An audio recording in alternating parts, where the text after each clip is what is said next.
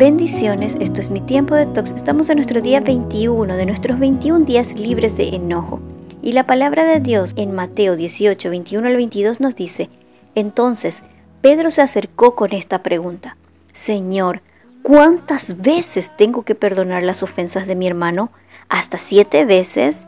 Jesús le contestó, no te digo siete, sino setenta veces siete. Aprendimos que el enojo es un sentido de injusticia, que podemos controlarlo, que dura un minuto y medio nuestro cerebro.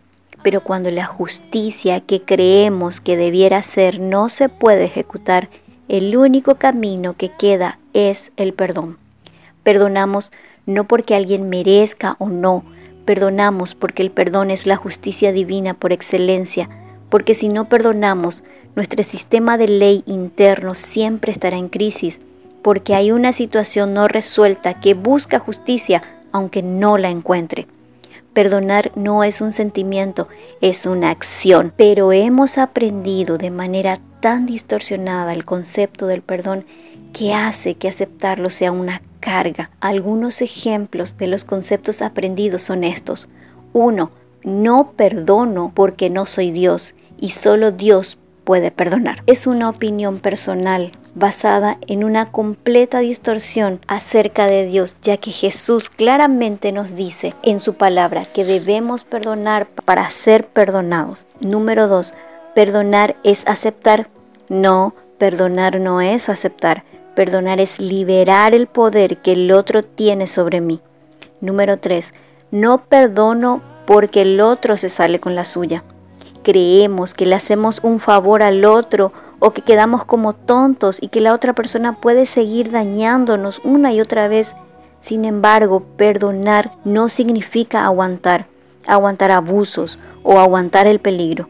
Tengamos en cuenta que todo lo que interpretemos como injusto es una ley interna que se quiebra y activa el mecanismo de alerta, en este caso el enojo que lleva a la crisis si no se resuelve. Entonces, perdonar es renunciar voluntariamente al derecho de justicia, de la ley de la justicia interna que hemos creado y dejar que Dios obre en su justicia. No hemos perdonado cuando no toleramos el éxito o la felicidad de la persona involucrada, cuando aplicamos indiferencia, cuando en nuestros pensamientos seguimos haciendo justicia, cuando nos gozamos con la angustia del otro perdonamos cuando podemos estar en paz, aunque la otra persona avance en su vida, cuando dejamos atrás el pasado y tomamos el futuro con nuevas perspectivas. Hay una frase que dice, adoro la ambivalencia poética de una cicatriz que tiene dos mensajes. Aquí dolió, aquí sanó.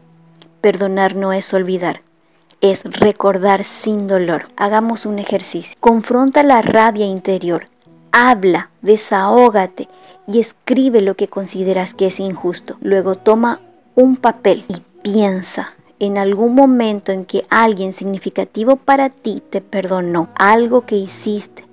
Recuerda y analiza qué sentimientos te provoca recordar a esa persona que te perdonó. Escribe sobre eso y sobre la sensación de ser perdonado. Ahora es tu turno otorga el perdón. Y recuerda la palabra de Dios en Proverbios 11:30. Las semillas de buenas acciones se transforman en un árbol de vida.